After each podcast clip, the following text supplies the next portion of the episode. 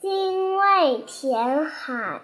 传说炎帝有一个女儿叫女娃，女娃十分乖巧。皇帝见了她，也都忍不住夸奖她。炎帝视女娃为掌上明珠。炎帝不在家时，女娃便独。自玩耍，他非常想让父亲带他出去，到东海太阳升起的地方去看一看。可是因为父亲忙于公事，总是不能带他去。这一天，女娃没告诉父亲。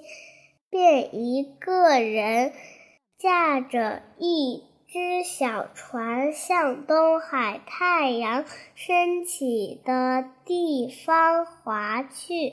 不幸的是，海上突然起了狂风大浪，像山一样的海浪把女娃的小船打翻了。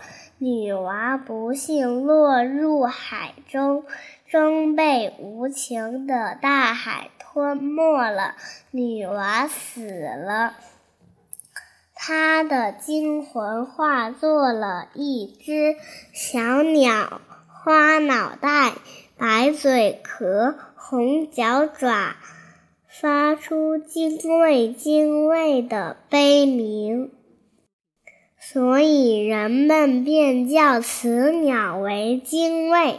精卫痛恨无情的大海夺去了自己年轻的生命，便从山上衔来石子树枝投向大海，想把大海填平。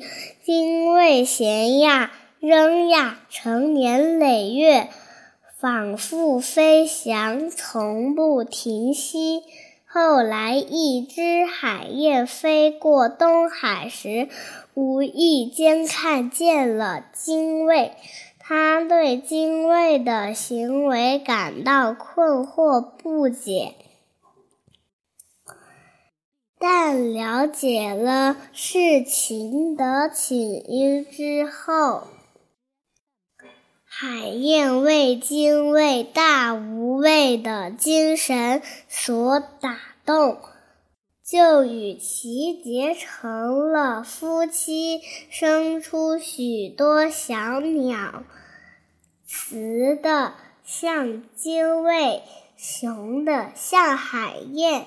小金卫和他们的妈妈一样，也去衔石填海。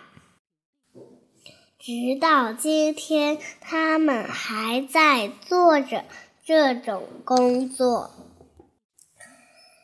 《弟子规》：宽为限，引用功，功夫到，志色通，心有疑，随札记，旧人问，求却意。